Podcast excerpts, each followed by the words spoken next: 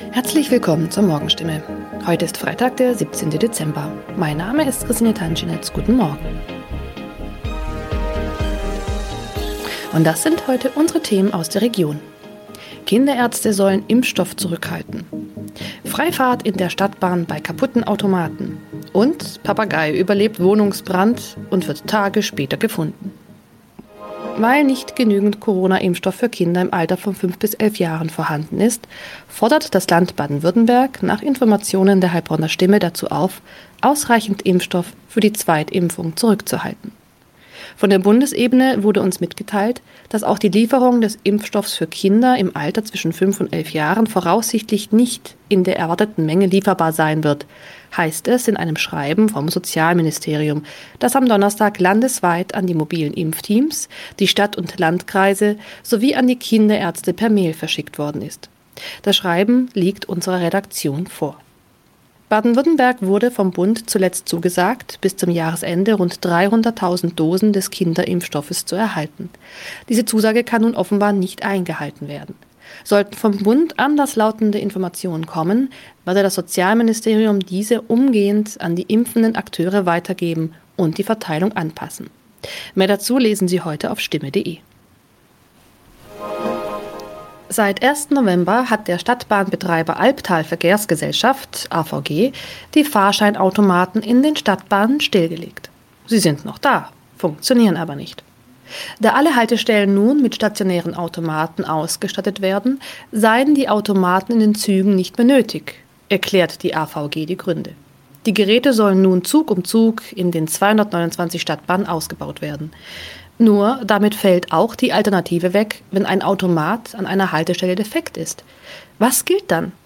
Manchmal sind Haltestellen einige Kilometer entfernt. Soll ein Kunde, der vielleicht wichtige Termine hat, so einen Umweg auf sich nehmen, wenn ein Automat an einem Haltepunkt defekt ist? Oder gilt eine Kulanzregel und er darf dennoch in die Bahn einsteigen? AVG-Sprecher Michael Kraut stellt für das Gebiet des Karlsruher Verkehrsverbunds klar, Dort dürfen Fahrgäste bei einem defekten Automaten an der Haltestelle einsteigen. Sie sollten den Defekt entweder dem Stadtbahnfahrer oder gegebenenfalls dem Prüfpersonal in der Bahn melden. In dem Fall werde kein erhöhtes Beförderungsentgelt verhängt. Man könne jederzeit prüfen, ob eine Störung an einem bestimmten Automaten vorlag. Auch im Heilbronner Hohenloher Haller Verkehrsverbund gilt diese Kulanzregel. Mehr dazu lesen Sie auf stimme.de. Am vergangenen Samstag kam es in Neckargartach zu einem Wohnungsbrand, bei dem ein Mann und ein Papagei verletzt wurden. Ein zweiter Papagei blieb unverletzt. Später stellte sich heraus, dass sogar ein dritter Papagei in der Wohnung sein müsste. Wenige Tage nach einem Hausbrand in Heilbronn haben Feuerwehrleute einen überlebenden Papagei aus einer betroffenen Wohnung gerettet. Ein aus der Wohnung geretteter Papagei wurde zudem vorsorglich einer Tierklinik übergeben. Der andere Vogel blieb am Samstag unverletzt. Doch damit war das Papageienproblem noch nicht gelöst. Denn am vergangenen Dienstag habe sich der verletzte Bewohner bei der Polizei gemeldet und mitgeteilt, einer seiner insgesamt drei Papageien müsste sich eigentlich noch in der Wohnung befinden. Tatsächlich entdeckten die Einsatzkräfte nach langer Suche den Vogel. Später konnten sie das Tier wohlbehalten an den Besitzer übergeben, wie es heißt. Soweit die Nachrichten aus der Region. Übrigens, die Corona-Fallzahlen in Stadt und Landkreis Heilbronn bleiben auf hohem Niveau, sind in den letzten Tagen aber deutlich zurückgegangen. Bleibt das so, wird am Sonntag die Ausgangssperre für ungeimpfte aufgehoben. Ob das eintrifft, erfahren Sie auf jeden Fall aktuell auf stimme.de. Haben Sie Kritik, Fragen oder Anregungen zu unserem Podcast? Dann schicken Sie einfach eine E-Mail an podcast.stimme.de. Weiter geht es hier mit Nachrichten aus Deutschland und der Welt mit unseren Kollegen und Kolleginnen aus Berlin. Ich verabschiede mich für diese Woche. Wir hören uns im neuen Jahr wieder und ich wünsche Ihnen eine besinnliche Weihnachtszeit und einen guten Rutsch. Vielen Dank und einen schönen guten Morgen. Mein Name ist Nicole Markwald. Das sind heute unsere Themen aus Deutschland und der Welt. Corona. Der positive Trend bei den Fallzahlen hält an. Allerdings ist das kein Grund zur Entspannung.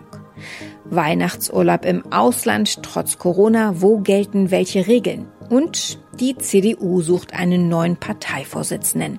Heute wird das Ergebnis einer Mitgliederbefragung veröffentlicht.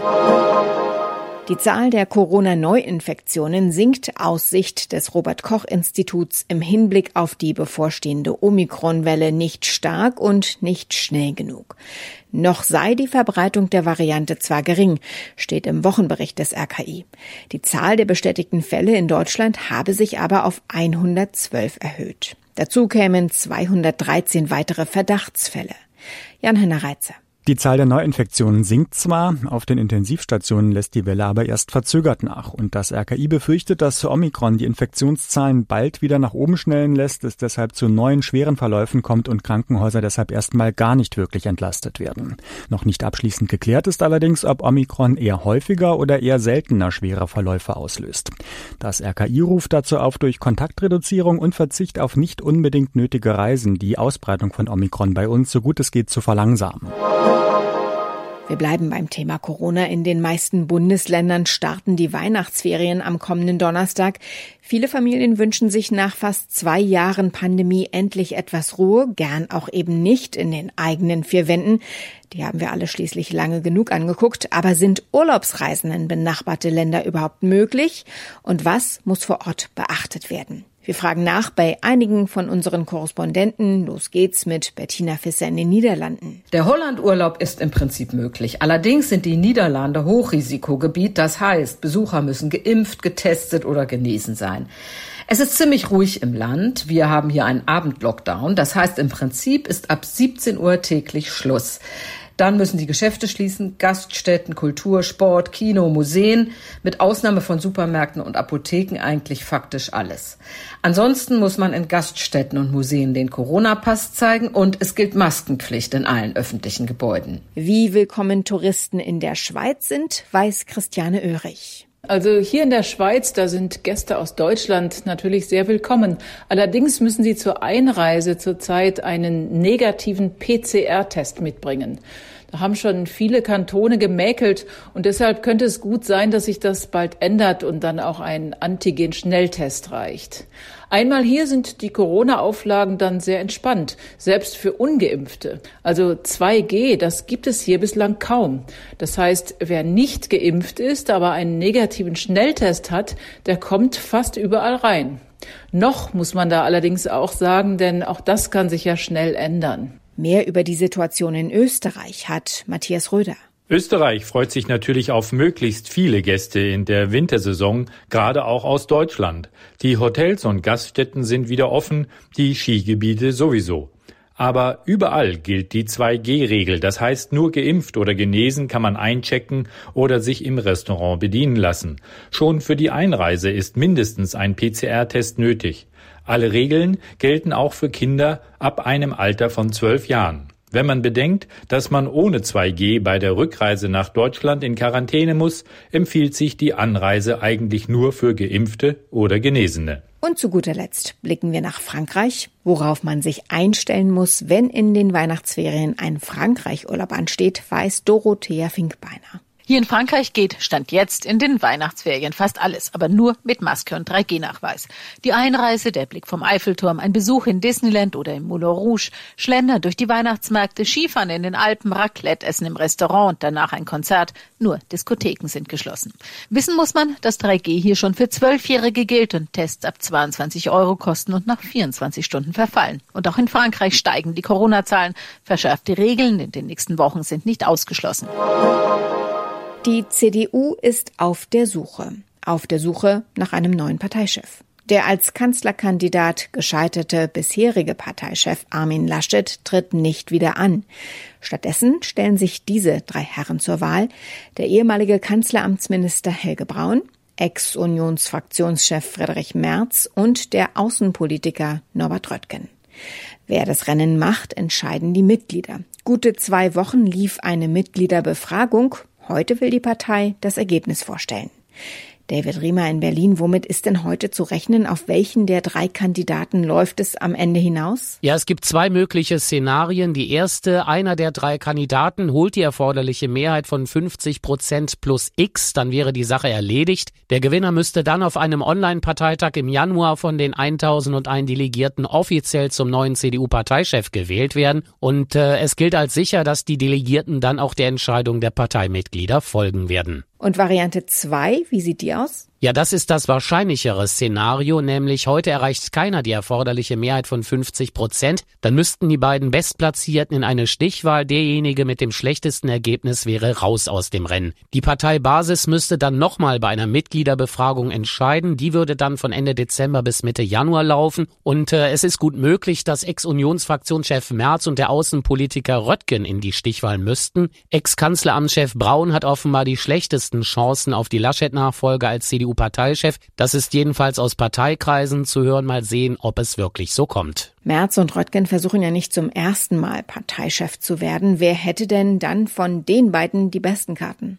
Also gesetzt der Fall Merz und Röttgen müssten sich tatsächlich in einer Stichwahl duellieren, da lässt sich Stand jetzt nicht eindeutig sagen, wer am Ende vorne liegen wird. Aber völlig richtig, für Röttgen ist es jetzt der zweite Anlauf, CDU-Parteichef zu werden. Merz versuchte sogar schon zum dritten Mal. Und äh, noch etwas zur Beteiligung an der Mitgliederbefragung, die bis gestern lief. Knapp zwei Drittel der rund 400.000 Mitglieder haben wohl bei der Abstimmung mitgemacht, also fast eine Viertelmillion. Das hat die CDU am späten Nachmittag auf Twitter mitgeteilt. In unserem Tipp des Tages blicken wir auf das anstehende Weihnachtsfest. Genauer gesagt auf unser Wohlergehen, denn auf unsere Verdauungsorgane kommt in den Weihnachtstagen besonders viel Arbeit zu. Die Mahlzeiten an den Feiertagen sind eher schwer und fett, Stichwort Gänsekeule. Und wer hat schon Lust auf Sport, wenn man es sich mit dem bunten Teller gemütlich machen kann? Dazu Glühwein und Plätzchen, wie das eben so ist. Wie man vielleicht dabei doch ein gutes Bauchgefühl bekommt, kann uns jetzt Johanna Theimann erzählen. Johanna, an den Feiertagen gibt's vor allem eins, viel Essen und viel zu trinken. Wie werden die Weihnachtstage für die Verdauung und somit auch für einen selbst entspannter? Ja, bevor wir uns die Plauze so richtig vollhauen, sollten wir schon bei der Menüplanung im wahrsten Sinne des Wortes auf unser Bauchgefühl hören. Wenn der Gänsebraten vom letzten Jahr schlechte Erinnerungen weckt, dann vielleicht was leichteres wählen. Viele verzichten ja auch, wenn abends groß aufgetischt wird, auf das Frühstück. Das ist aber gar keine so gute Idee, sagen viele Ärzte, denn regelmäßige Mahlzeiten sind deutlich angenehmer für unsere Verdauung. Und natürlich gründlich kauen, auch noch ein wertvoller Tipp, ist auch beim Weihnachtsmenü wichtig. Und wie verhält es sich mit dem berühmten Verdauungsschnäpschen? Das darf bei vielen unterm Tannenbaum nicht fehlen. Laut Ärzten ist die Kombination von einem vollen Magen und Alkohol aber nicht wirklich hilfreich und für die Verdauung ist es natürlich eine Belastung. Also vielleicht nur ein Glas Wein statt einer Flasche, denn tatsächlich hemmt Alkohol die Magenmuskulatur und die Nahrung wird viel langsamer verdaut. Und auch der Verdauungsschnaps hat übrigens nur einen Placebo-Effekt. Besser zu alkoholfreien Getränken greifen oder eben mit Magenschmerzen rechnen. Was können denn für Nebenwirkungen auftreten, wenn man so gar nicht auf die Ernährung achtet. Also wenn die Verdauung aus dem Takt gekommen ist, dann kriegen wir meistens Bauchweh, Blähungen, ein Völlegefühl oder auch Sodbrennen, sehr unangenehm. Daher gilt auch hier der Tipp, hör aufs Bauchgefühl, wenn voll, dann voll und Ende. Da wird dann auch die Oma nicht böse sein, wenn man mal keinen Nachschlag mehr nimmt. Papst Franziskus steigt in die Top-Liga der ältesten Päpste auf. Der Pontifex wird heute 85 Jahre alt. Nur wenige vor ihm wurden während ihrer Amtszeit älter. Allerdings hat Franziskus mit Geburtstagspartys nicht viel am Hut. Überraschungen sind aber nicht ausgeschlossen. Claudia Wächter in Rom gibt es vielleicht wieder eine Geburtstags-Pizza-Party wie vor ein paar Jahren. Und wie geht der Papst eigentlich mit dem Älterwerden um? Macht ihm das zu schaffen? Ja, eine Pizza-Party steigt hier nicht. Der Papst steht auch eher auf Süßes. Und ähm, ein Nachbar hier im Vatikan, der schenkt ihm auch immer eine Torte. Und vielleicht lädt Franziskus ja auch irgendwen ein, Obdachlose zum Beispiel. Und seine Fans, die wünschen ihm natürlich vor allem, dass er noch lange fit bleibt. Zuletzt hatte er ja die Magen-OP, dann seine Probleme beim Gehen. Er selbst meinte mal, älter werden ist nicht leicht, aber Humor hilft. Soweit das Wichtigste an diesem Freitagmorgen. Ich heiße Nicole Markwald und wünsche einen guten Tag.